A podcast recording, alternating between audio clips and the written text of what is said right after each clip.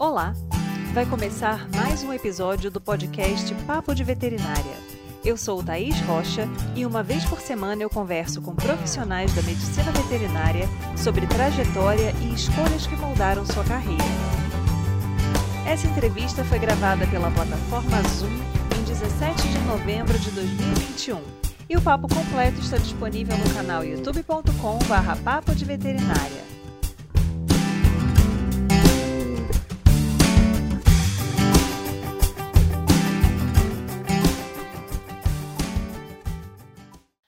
Você sabia que a atuação do patologista veterinário vai muito além de avaliar animais que já morreram? E que é possível atuar dentro do centro cirúrgico em uma equipe multidisciplinar que contribui para a tomada de decisão e o planejamento cirúrgico e terapêutico de animais, principalmente em casos oncológicos? É sobre isso que eu converso com a doutora Cristina Oliveira, médica veterinária graduada e mestre em patologia animal pela Universidade Federal Rural do Rio de Janeiro. Ela foi professora de patologia veterinária e plantas tóxicas na Universidade Vila Velha de 2000 a 2009 e tem doutorado pelo curso de pós-graduação em patologia experimental e comparada da USP de São Paulo.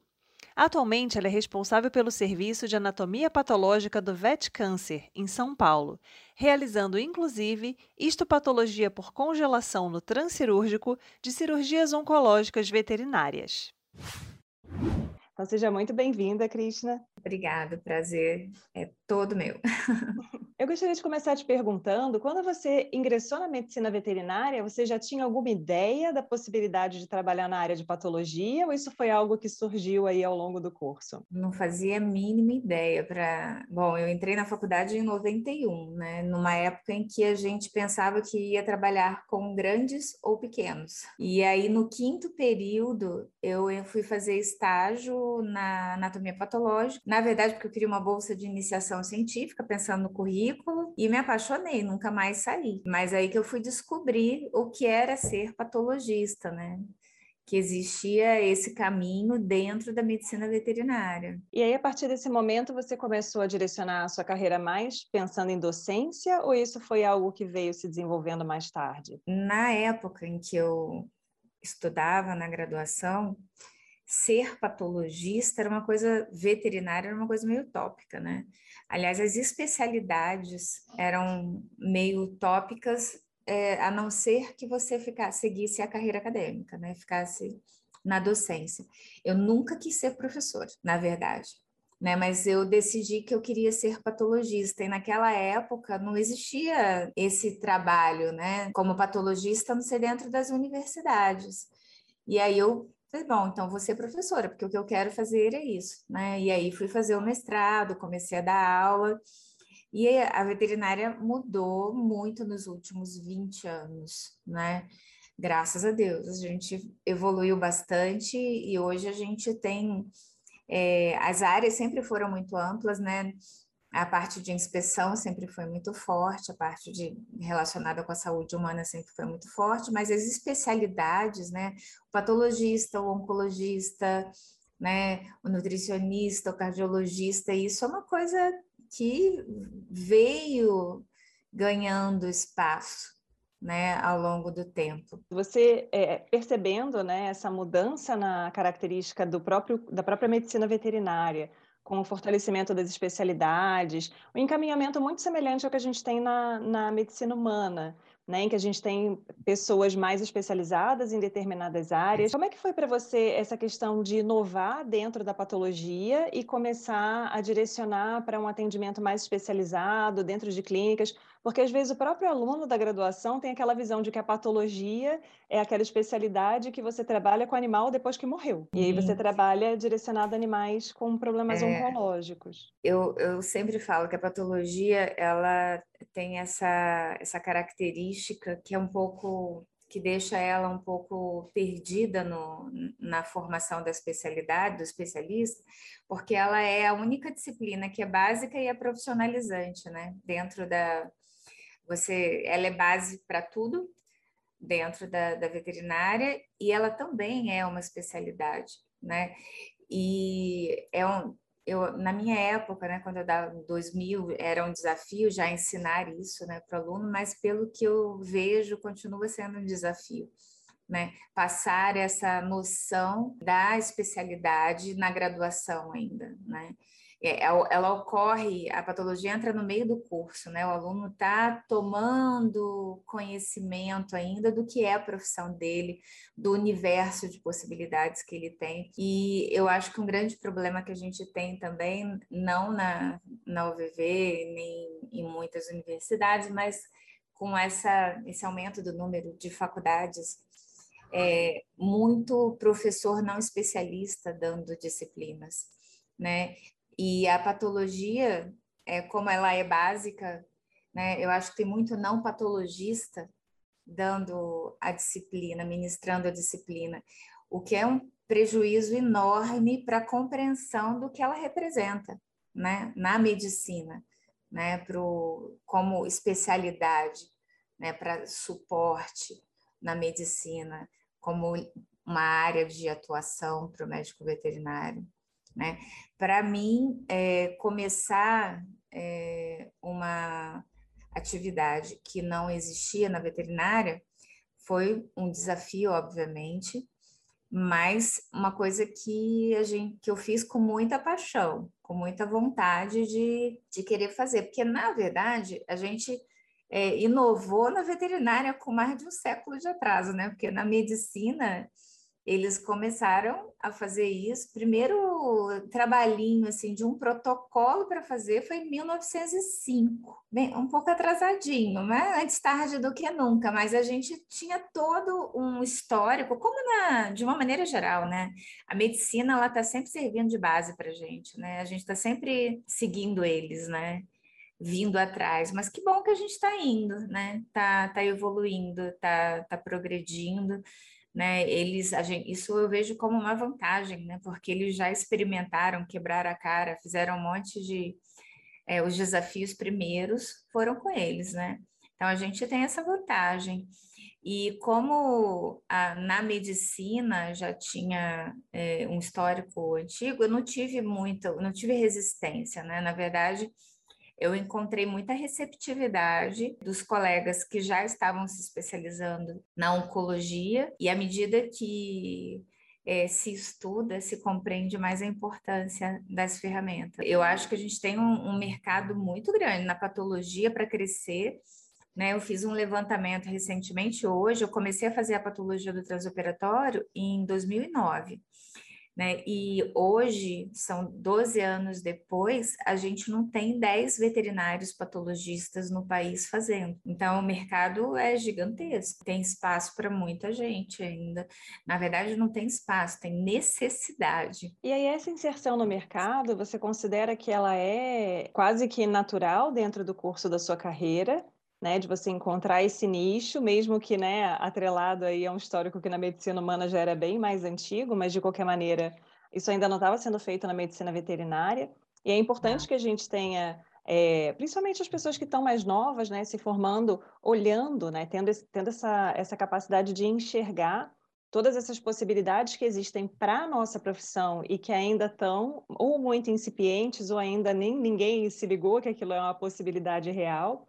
É, mas você acha que, que essa transição, né, entre aspas, deixar a docência para se inserir em um mercado privado, foi tranquilo? Ela aconteceu naturalmente, né, na verdade, porque foi paralelo ao doutorado, de o afastamento, né, da docência para fazer o doutorado, e comecei a trabalhar paralelo ao doutorado. E o, o mercado meio que engole a gente, né, na verdade, quando você começa oferecer um serviço que não tem outra pessoa que faz, né? E, e que faz diferença, porque não tem um cirurgião que comece a trabalhar com a patologia no transoperatório que não queira não operar mais sem a patologia no transoperatório, porque são respostas que demorariam 10 dias, vai, para chegar, e, e muda completamente o planejamento no momento da cirurgia.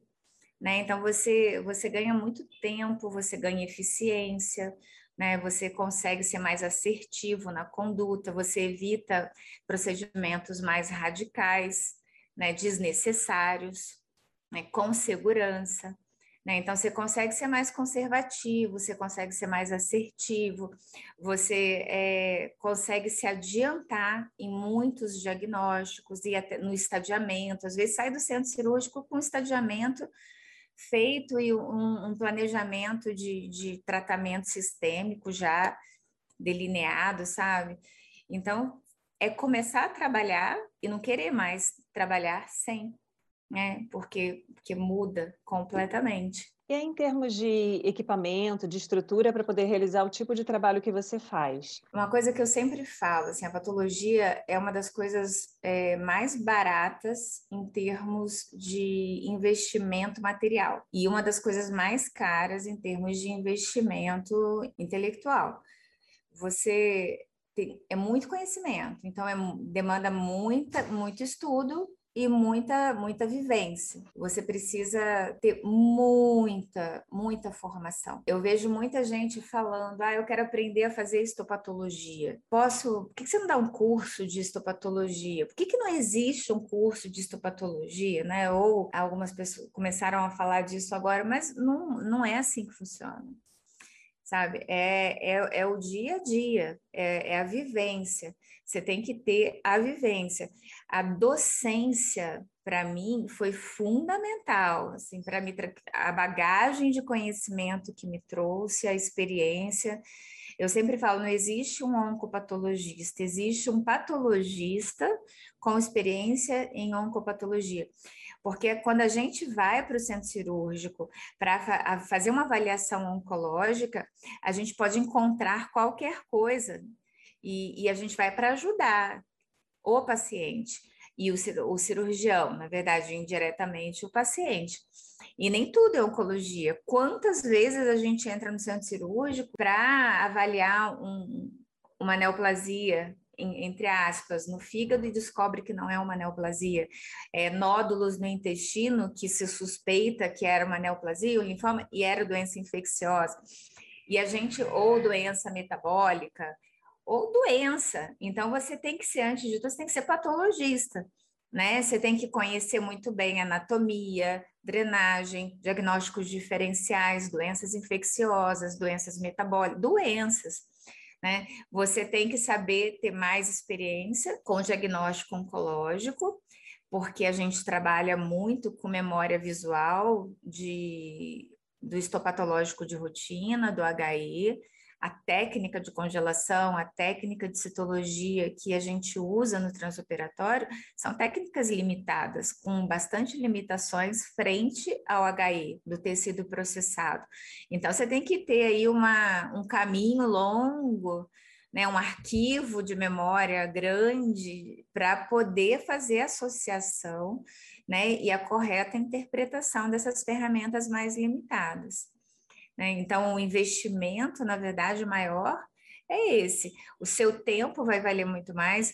O patologista que trabalha no laboratório, ele faz inúmeros diagnósticos numa manhã, numa tarde.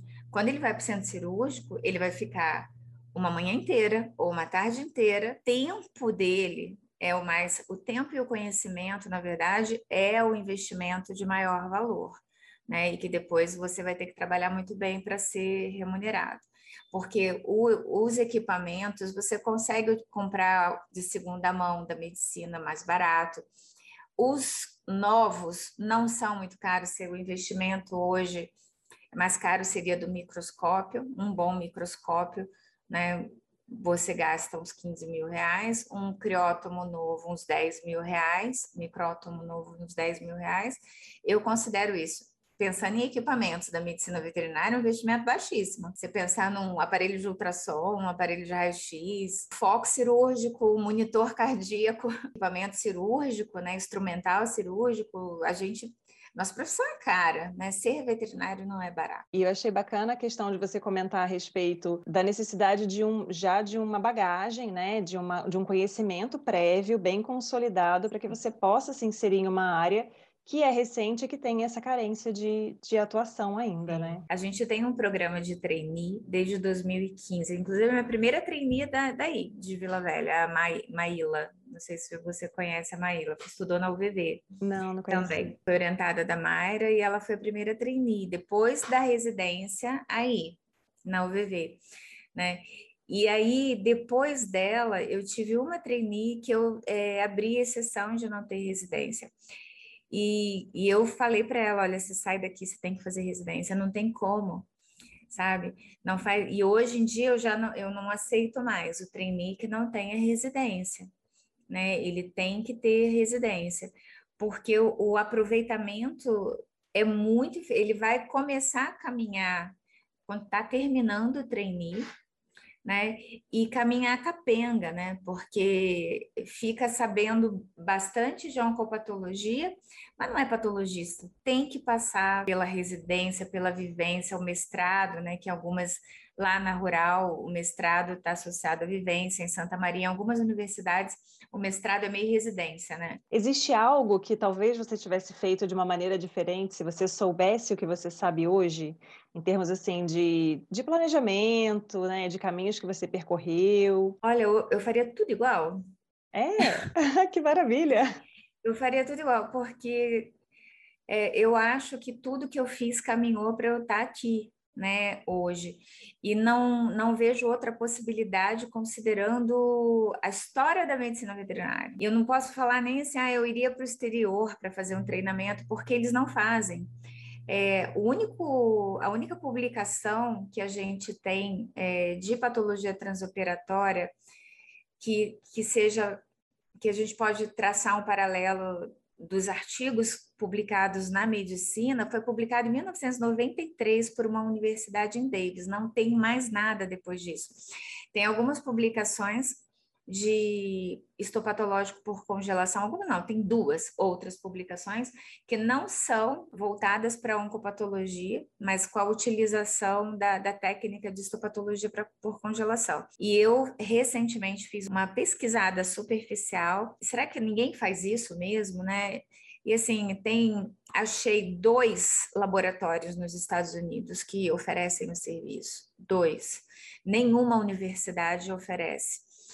Em 2019, eu fui para o SVON, na Alemanha, que é o Congresso Europeu de Oncologia Veterinária. E eles, é, foi inédito nesse congresso, já eu venho vindo né, nesses há alguns anos, no, no SVONC, e nesse congresso, ineditamente, eles dedicaram um dia inteiro à patologia, ao papel da patologia dentro da oncologia, né, a importância da comunicação, da, da, falha de comunicação e erro de diagnóstico, né, de padronização de laudo, e foi levantada a discussão nesse congresso do porquê não se fazer. Nesse dia, obviamente, estavam todos os patologistas da Europa, que são pouquíssimos, foi levantado o questionamento, por que, que não faz a patologia no transoperatório? E foi muito interessante que o SVON, que é um congresso europeu, internacional. Então, é, pessoal vai o Japão, os Estados Unidos, os,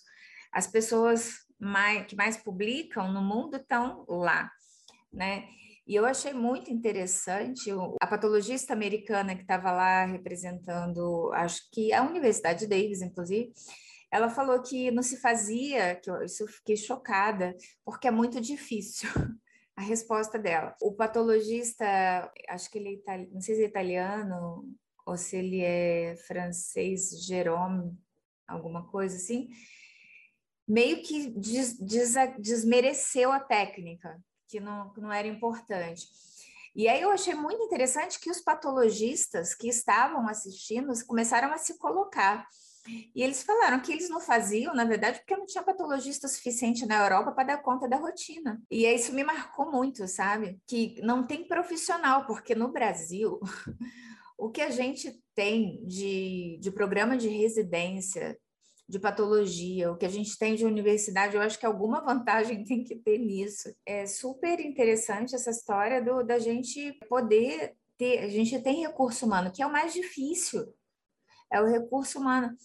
E, e é claro que tem que ser bem pago, né? A gente vai gastar uma, uma manhã ou uma tarde fazendo um procedimento desse. E aí muita gente me, me pergunta isso, né? Quando eu falo da patologia no transoperatório, mas tem quem paga? Eu falo assim, lógico que tem. Sabe?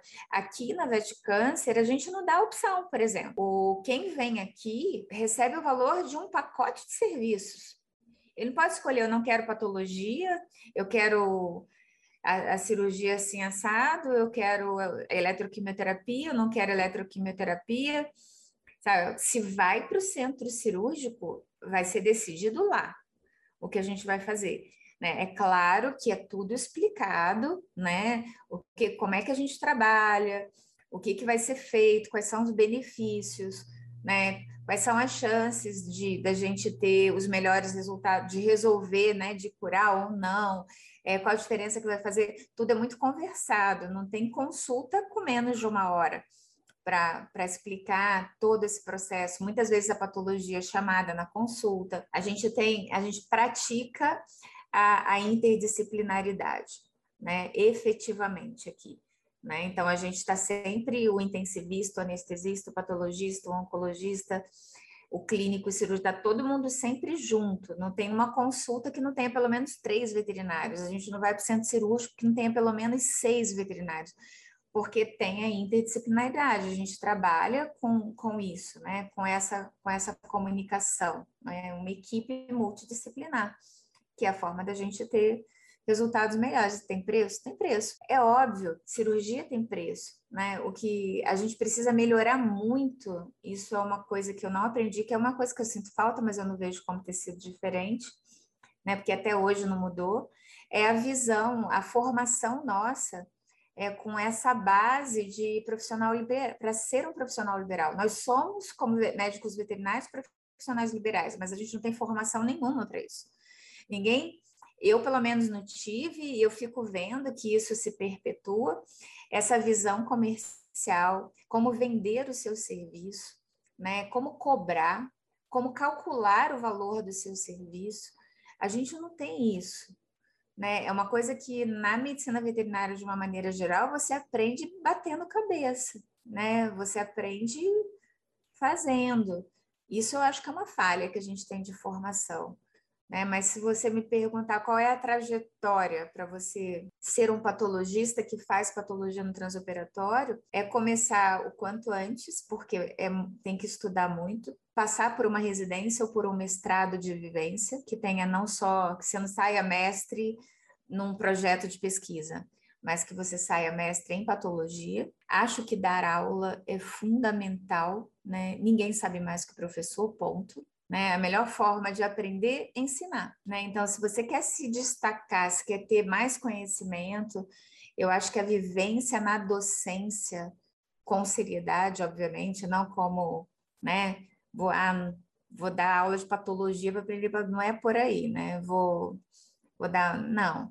Mas é, é uma forma de você é, crescer muito em, em bagagem de conhecimento, só tem a ganhar mas sentindo, né, com muita responsabilidade, né, responsabilidade com quem está aprendendo, né, e isso é muito sério, a gente vê muita gente enganando as pessoas, é verdade, enganar as pessoas, mas todo, toda, toda prática profissional é uma troca, né, você você está sempre aprendendo, sempre que você se dedica, né, a fazer com seriedade, com comprometimento, você está sempre aprendendo. Então, eu acho que essa é a, a trajetória, assim não é vou trabalhar com patologia no transoperatório.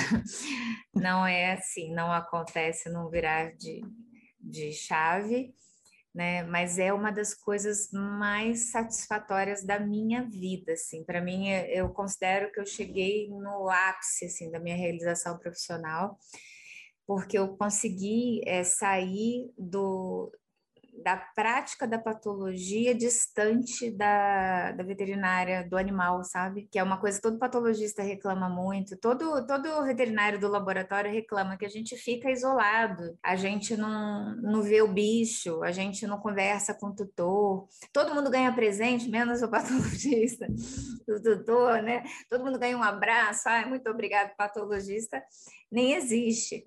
Né? E quando você é, entra nesse universo do centro cirúrgico, você vira veterinário. de você você encontra com o animal, sabe? Você você faz carinho, você interage, você conhece o dono, você você entra naquela história e você participa efetivamente do tratamento dele. Essa dissociação que acontece na maioria das vezes dentro da área realmente é uma questão complicada, né? E às vezes tem aquelas questões relacionadas à, àquela visão da medicina veterinária, que é o médico veterinário, aquela pessoa que não gosta de lidar com pessoas e por isso ele trabalha com animais. E para algumas pessoas pode parecer um alívio não ter que lidar com o tutor, mas você perde uma grande parcela da riqueza, né, Nossa, do crescimento pessoal, muito. inclusive, de você interagir Sim. com o responsável por aquele animal, aquela conversa, aquela Sim. coisa humana, né? É o fator humano. Humana, e que você é um ser humano, né? E, e, ponto, sabe? E, e é um, um, vínculo a mais, sim, com o animal. Você se relacionar com o dono também. É uma falácia, né? Essa coisa, eu gosto do bicho, não gosto. Isso é uma bobagem, sim. uma bobagem. Eu entendo, eu sei que tem muita gente assim, mas eu ainda acho que é um equívoco Claro que tem muita gente doida, né? Mas tem muita gente doida na família da gente, tem muita gente doida no trabalho, tem muita gente. Tem muita gente doida. Tem um colega veterinário que fala: a gente sobrevive de gente doida.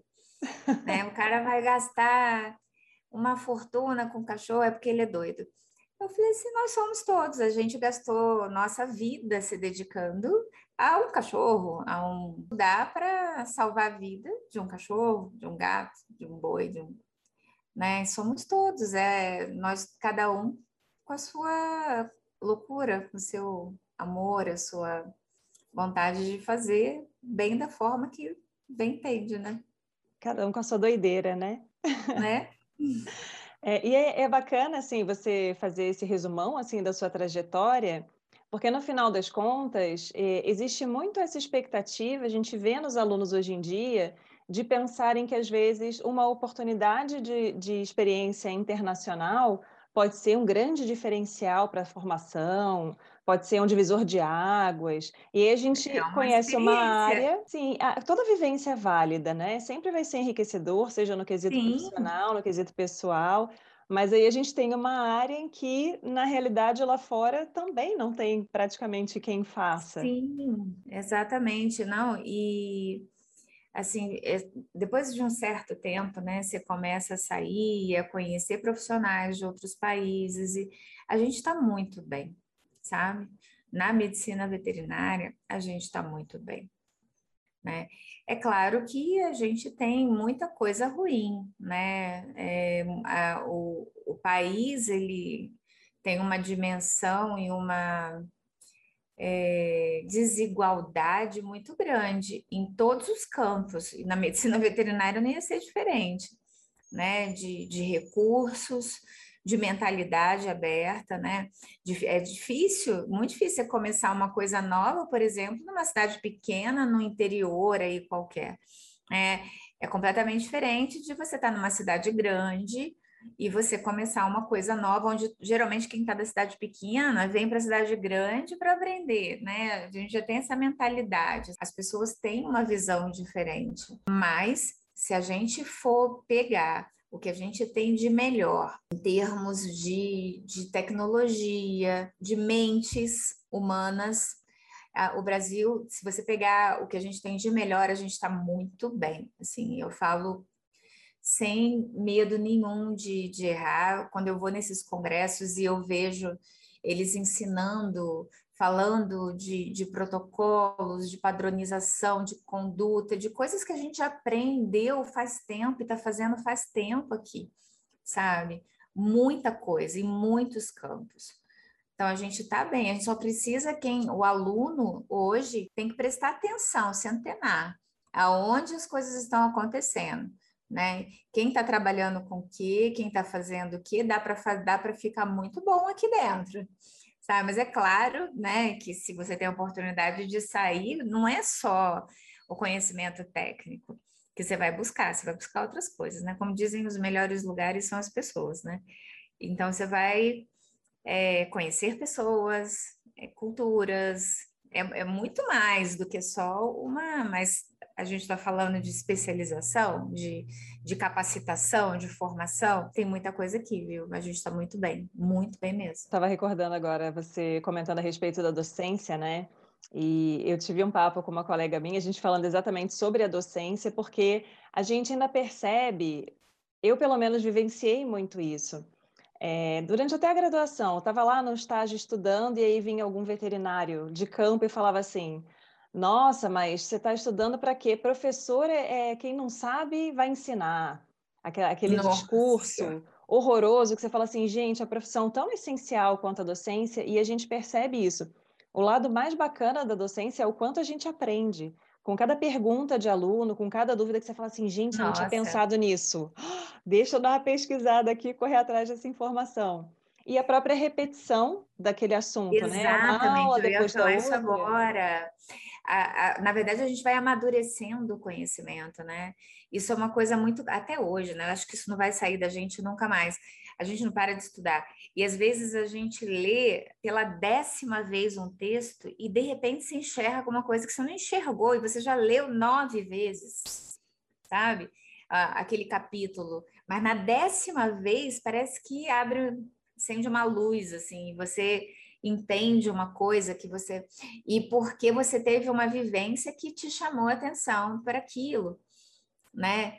Então, não tem como você, você estudar é, para ensinar, e quando você estuda para saber, você não se aprofunda. Quando você estuda para ensinar, porque você se pega naquilo que vai fazer diferença naquele momento ali, porque você quer resolver. E quando você estuda para ensinar, cara, você, você vai a fundo, né? Porque você fica pensando, nossa, mas se eu tiver que explicar isso, por que que é isso, né?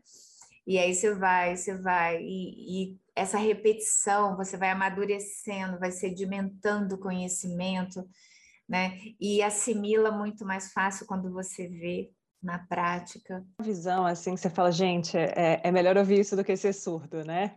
Aquele é, famoso. tipo isso, é, tipo isso. Sim.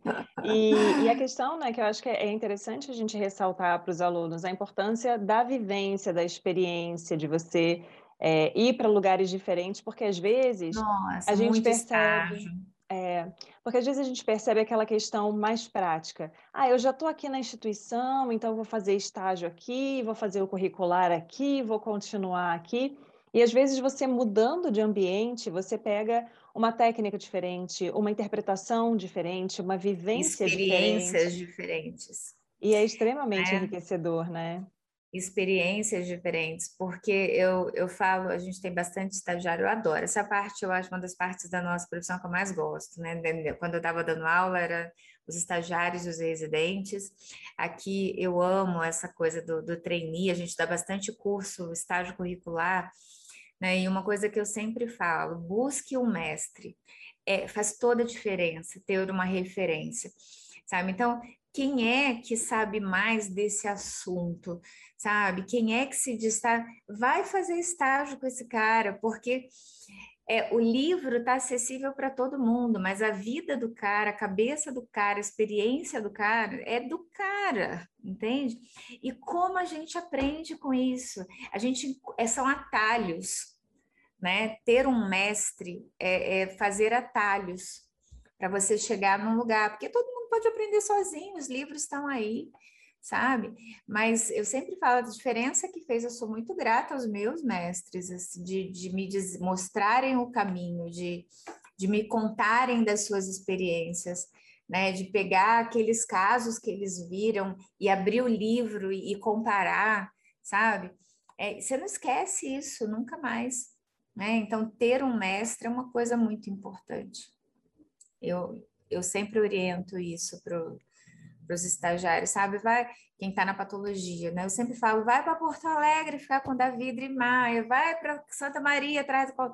Vou falando dos nomes, sabe?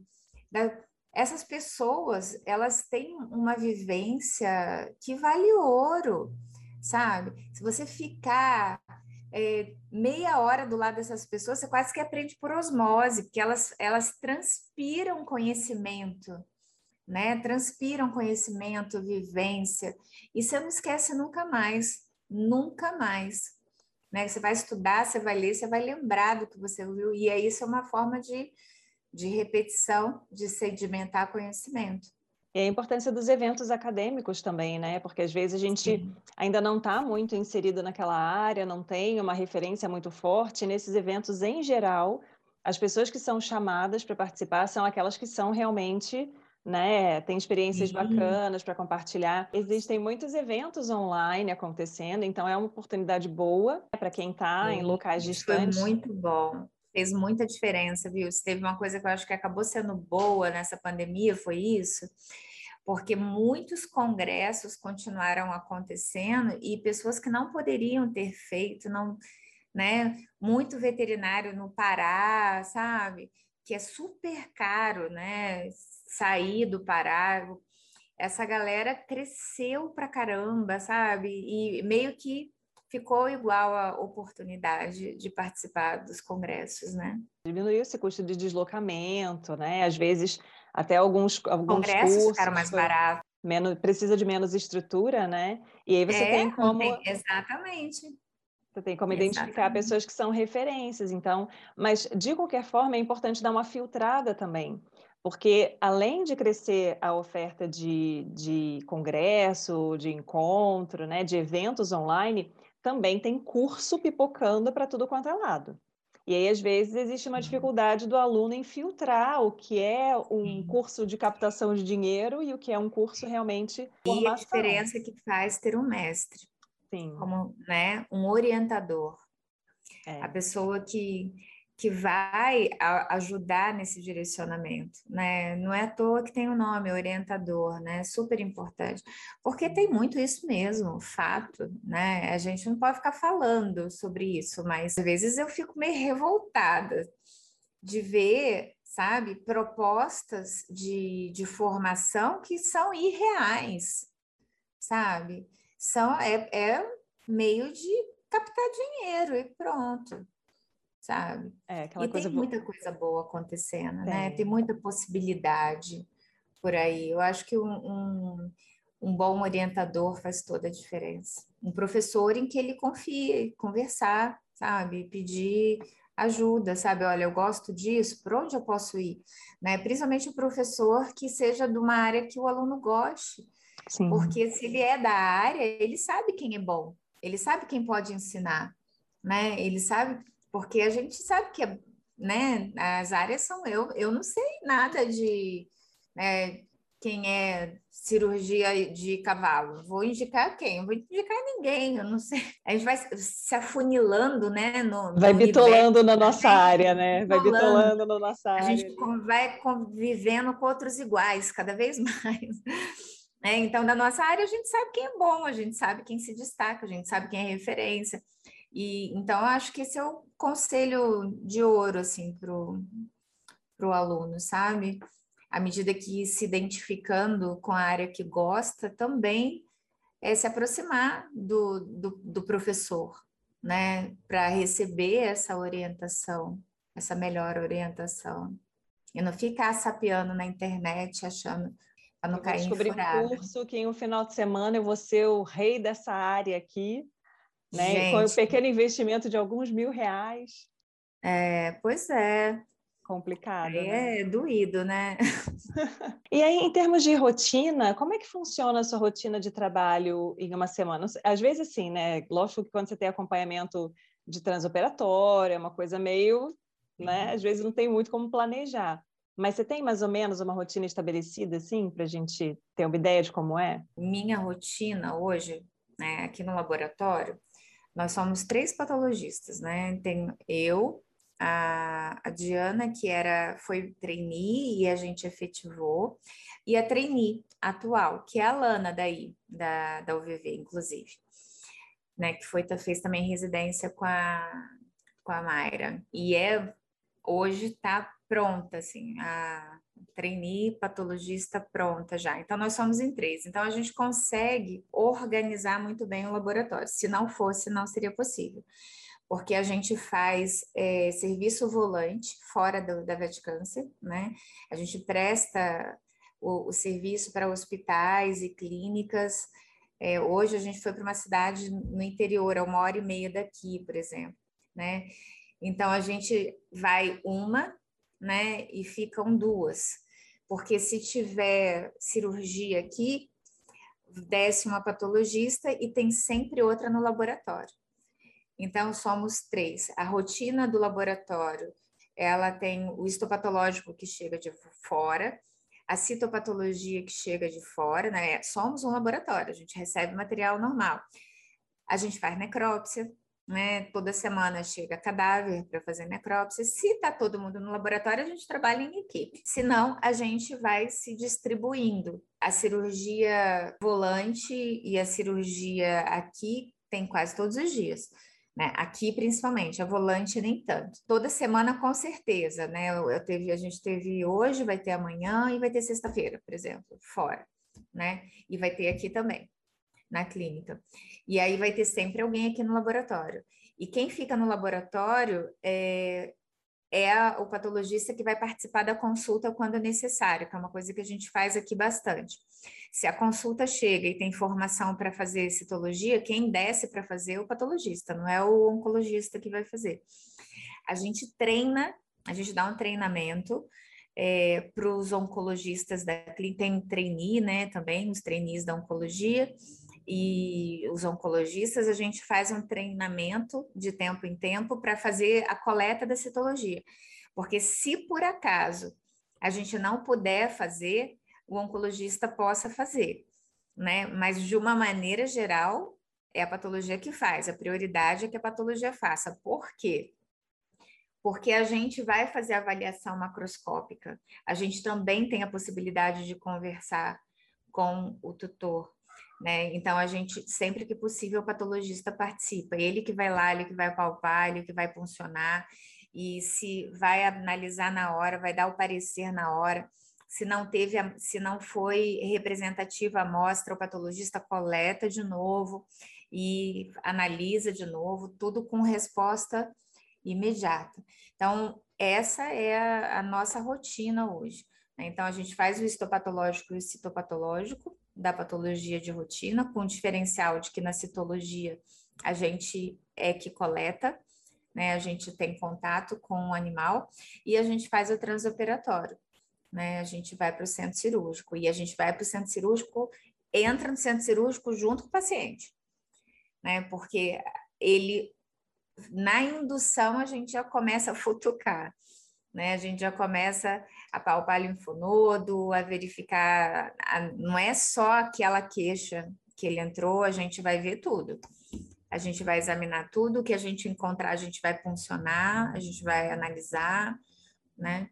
E a gente só sai do centro cirúrgico quando o, o cirurgião acaba. Né? E aí o anestesista vai acordar. É bastante dedicação, né?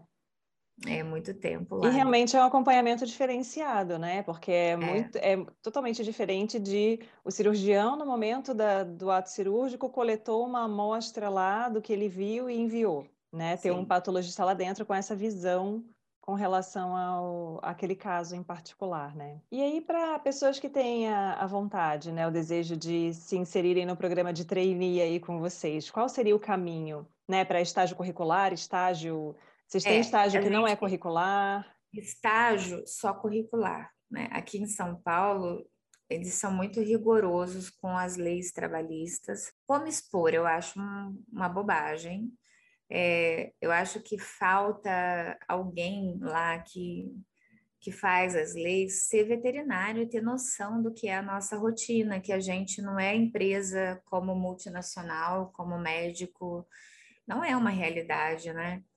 E eles estão vetando que alunos possam ter essa, a vivência é, profissional. Né? O que o, o aluno da veterinária está ganhando, na verdade, é conhecimento né? E, mas enfim, a gente não dá, a gente dava estágio curricular, não curricular, agora a gente não dá mais, né? Porque dá problema mesmo aqui. Então, o estágio curricular a gente dá para o aluno da graduação, para o aluno da residência e para os pós-graduandos. Enquanto tiver vínculo com uma instituição, a gente oferece o estágio curricular, né? A gente exige é, uma exigência que a gente tem que o é uniforme, né? Só isso. Então, para fazer o, o estágio curricular, quem, quem se candidata e se tiver, porque tem um número né, de que a gente aceita máximo de alunos, ele tem que providenciar o, o pijama e o avental com a logo da Vaticâncer e o nome dele. E para extracurricular, a gente, para não dizer que a gente não dá possibilidade de, de ninguém fazer, a gente tem curso de imersão. E aí é cobrado, porque a gente não pode fazer, a gente não pode fazer né? Então, a gente vende como curso de imersão e aí tem que ficar 30 dias. Não dá para fazer assim, ah, quero fazer um curso de imersão de. Não, é um curso de 30 dias, né? Que aí a pessoa fica imersa. É, para patologia no transoperatório, a gente tem a mentoria também. A mentoria é, ela é oferecida para patologistas já, né? Para quem já está atuando. São dois alunos por mês é, três dias na semana corridos, inteiros, né? A gente faz praticamente um dia é, inteiro de teoria e discussão de caso. No dia seguinte, a gente tem um, um, um meeting com patologistas que já trabalham para falar do, das suas experiências, e depois é só treinamento de prática. E, obviamente, ninguém vai sair daqui pronto para fazer patologia no transoperatório com isso, né? Vai sair daqui com as bases para começar a se preparar para fazer. E chama mentoria porque é, é uma assistência permanente. Né? Então, a pessoa vai ficar com a orientação para sempre. A gente tem um grupo permanente, né? os, os mentorandos vão para o centro cirúrgico nos seus respectivos estados e já começaram a fazer, eles ficam, amanhã eu vou fazer, é, e aí a gente fica de prontidão para ajudar, então é, essa é a diferença, assim, né? E óbvio que antes disso a gente orienta, a gente não pode um, controlar ninguém, mas a gente orienta o que é necessário antes de ir para o centro cirúrgico. Aí o trainee, é, em geral, tem um processo Agora, seletivo? É, o trainee a gente faz um processo seletivo. Hoje tem que ter residência, né, para na patologia. Não, a gente não nem admite para o processo seletivo o, o, quem está se formando, né, sem eu já fiz isso, mas para ser bem sincera, eu me senti honesta, sabe? Em treinar uma coisa que não é como se eu estivesse enganando, né? Porque não, a pessoa não está pronta, vai sair daqui ficar um ano no trainee e vai ser o quê? Está incompleto, sabe? É, as duas, tive duas trainees é, que, que não tiveram a, a residência antes, são ótimas, estão muito bem. Elas saíram daqui para fazer, é, a gente orientou, uma já está no doutorado, a outra a outra também está entrando no doutorado agora, que fizeram residência, mestrado o doutorado mesmo depois. Né? Inverteram a ordem, mas eu, eu acho que o aproveitamento melhor não se dá assim.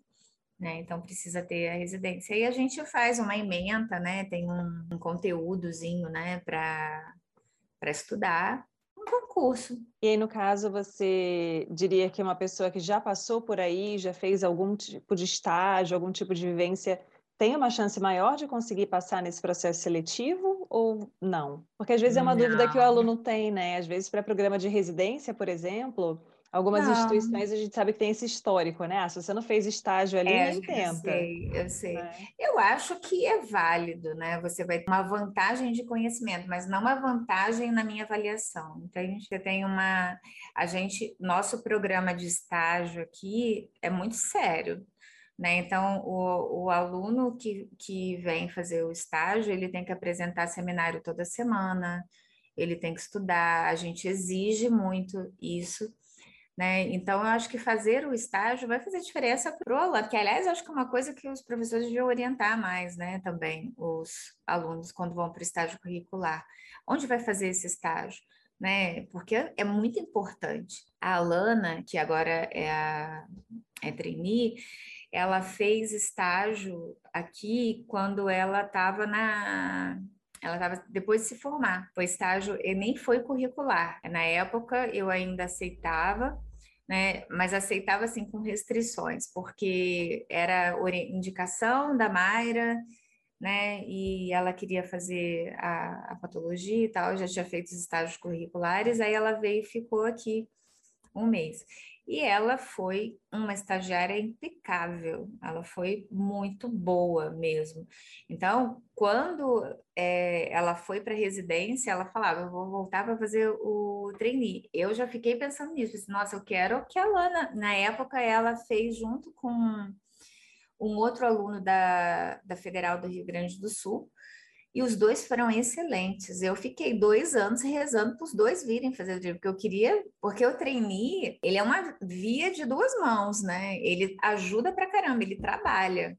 Né? Ele ganha conhecimento, a gente, aliás, isso é uma coisa importante falar, no estado de São Paulo tem lei, contratação e remuneração de trainee, que eu não sei se tem, é, pelo que eu tenho conversado com outros colegas que estão instituindo o programa de trainee, Parece que não tem, em Minas eu sei que não tem, no Rio eu sei que não tem, não sei mais outros estados. E aí esses colegas estão pegando essa lei daqui de São Paulo, mas é uma lei estadual. Então a gente segue, tem a remuneração do treine 1, do treine 2 e do vai até treine 3.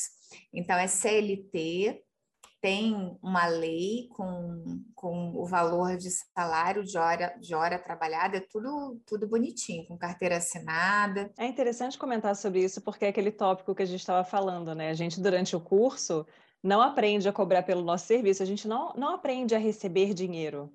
E pelo menos durante, durante a época da graduação, que quando nós estávamos na graduação, né? Eu, eu formei um pouco depois de você é, a gente nem tinha a opção de um estágio remunerado na época. Praticamente nenhuma instituição não oferecia existia. e a gente não investia, existia. a gente pagava para fazer os estágios para obter o conhecimento né? Para ter essa experiência junto que a, a gente estava ganhando era outra coisa, né? E o, o trainee, ele acaba sendo isso, o seu, o seu salário maior não é o, o dinheiro. É claro que é, né? Você já é profissional, você está recebendo um salário, mas não é, um, um, não é o piso do médico veterinário, porque a outra parte do seu salário, na verdade, é o seu treinamento. É, é como a tá pós-graduação tá também, né?